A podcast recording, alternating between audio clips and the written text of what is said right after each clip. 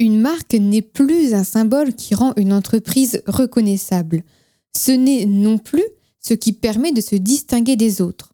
Aujourd'hui, une marque, c'est une plateforme, c'est un lieu d'échange, c'est une expérience avec qui nous créons des liens émotionnels forts et durables. Et à notre époque où les marques cherchent à se connecter avec les gens à un niveau humain, il est nécessaire qu'elles puissent se comporter et communiquer des êtres humains. Voyons donc aujourd'hui comment créer une marque vivante grâce au système dynamique de marque. Avant de commencer, si vous aimez ce podcast, n'oubliez pas de vous abonner, ça permet d'améliorer le référencement de la potion et ainsi de prêcher la bonne parole à davantage de personnes chaque semaine.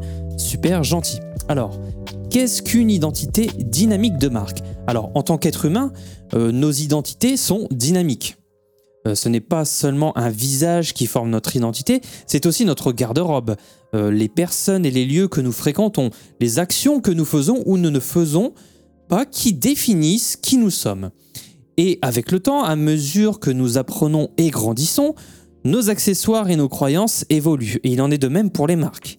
Elles peuvent adopter des accessoires pour se faire remarquer, et de la même manière, les choix spécifiques en matière de couleur, de police d'écriture et de ton de voix peuvent refléter les valeurs et les croyances d'une marque. Lorsqu'une identité de marque est capable de s'adapter et de se modifier, nous appelons cela une identité dynamique. Alors ça signifie que la marque a une identité flexible qui peut prendre plusieurs formes pour communiquer et se connecter avec ses euh, utilisateurs ou les consommateurs. La combinaison de certains composants fixes et d'autres composants variables donne à la marque beaucoup plus de liberté pour révéler qui elle est, d'où le système dynamique. Et donc pour créer une identité dynamique, il faut trouver le bon équilibre entre les composants fixes, qui restent eh bien toujours les mêmes, et les composants variables, qui eux peuvent changer. Donc il est important de maintenir une certaine constance euh, afin que les gens puissent reconnaître la marque tout en laissant de la liberté d'expression. Il y a donc euh, six composants à une identité. Il y a le logo, des couleurs, des typographies, des éléments graphiques, de l'imagerie et un langage. Et tous ces éléments forment un système qui construit l'identité de la marque. Chaque composant a son rôle à jouer donc dans euh, l'affinement de cette identité. Alors néanmoins, attention Manon, plus il y a de composants définis, plus l'identité devient précise, effectivement. Mais plus les éléments sont définis, moins l'identité est libre d'évoluer. Mais moins les éléments sont définis, plus le risque d'incohérence et d'inconsistance augmente. C'est un réel jeu d'équilibriste. Alors retenez qu'il est important d'établir euh, au moins un composant reconnaissable, car cela laisse de la place euh, aux autres composants voilà, pour jouer. C'est à la marque de définir le degré de liberté qu'elle laisse à chacun de ces six composants de l'identité. Alors, on va voir du coup quelques exemples d'identité dynamique de marque. Alors, un système dynamique de marque se concentre sur la manière dont la marque peut évoluer en fonction de paramètres extérieurs. L'accent est mis donc sur la flexibilité et l'adaptabilité hein. de la marque.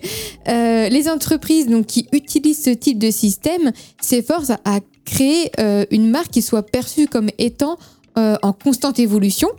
Et cela en réponse aux besoins qui sont toujours changeants en fait des consommateurs. Et elle permet surtout à ces consommateurs de s'approprier la marque. Ça c'est important, vraiment de s'approprier la marque.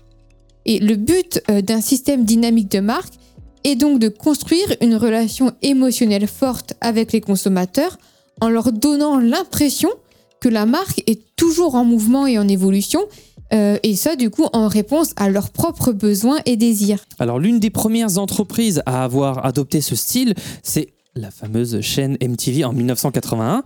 Euh, donc la chaîne de musique a, a, créé un système autour du M et du TV qui ont ces deux qui ont ces lettres une forme et une position fixe, mais qui peuvent être construits avec de milliers de variations de couleurs, de motifs, de textures, d'animations et d'illustrations. Et toutes ces itérations ont servi en fait à renforcer l'ambiance jeune qui est synonyme euh, de MTV.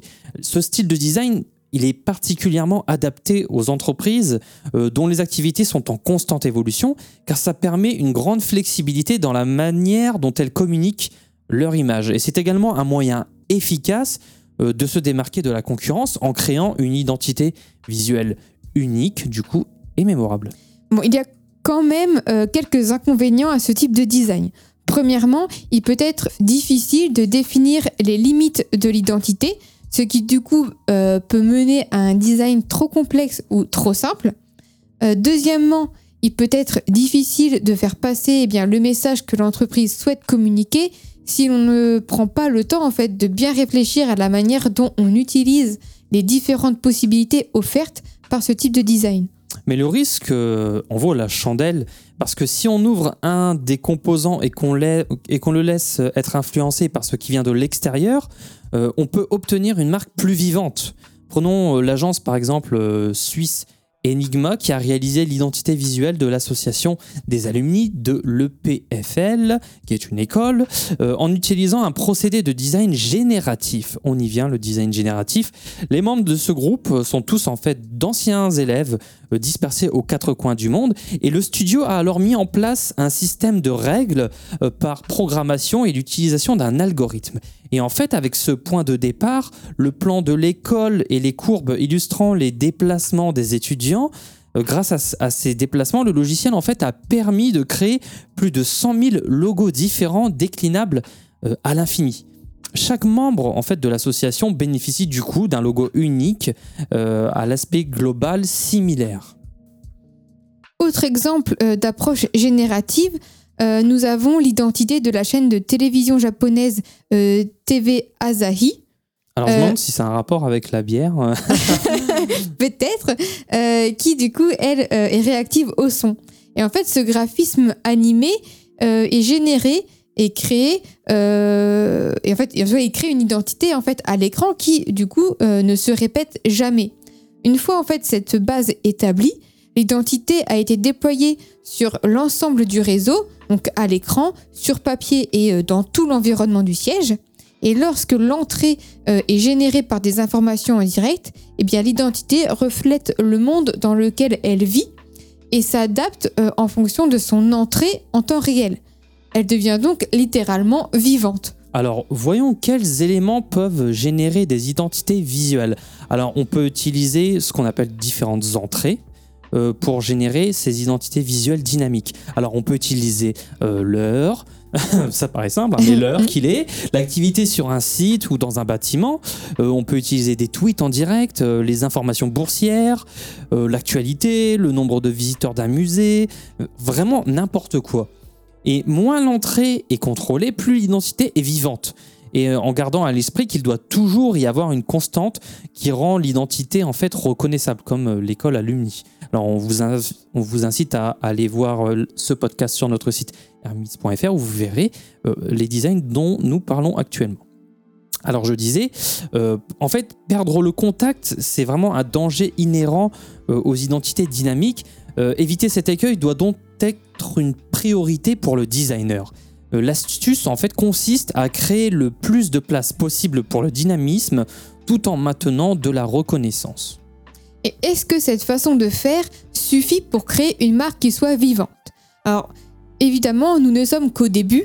Euh, malgré le potentiel énorme que nous offre la technologie actuelle, il y a euh, encore beaucoup à faire. Alors peut-être que la prochaine étape dans la création d'une identité vivante sera de laisser l'outil être influencé par ce qui se passe autour de lui, ce qui en ferait euh, un outil d'apprentissage capable d'évoluer au fil du temps, passant d'une identité en direct à une identité véritablement vivante. Alors, est-ce qu'on doit s'attendre à davantage d'identités euh, dynamiques de marque? Alors, si ces marques doivent s'adapter constamment à leur environnement pour survivre, c'est la règle d'une marque, euh, pourquoi elles n'ont pas encore d'identité dynamique? C'est aussi euh, la question qu'on peut se poser.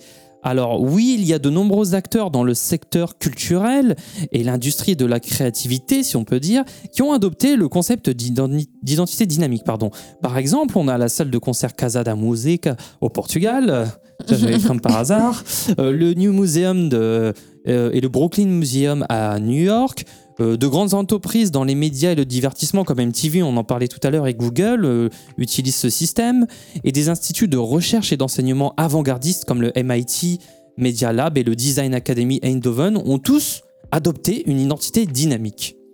Euh, en fait, il y a plein d'exemples, mais certains secteurs sont en retard.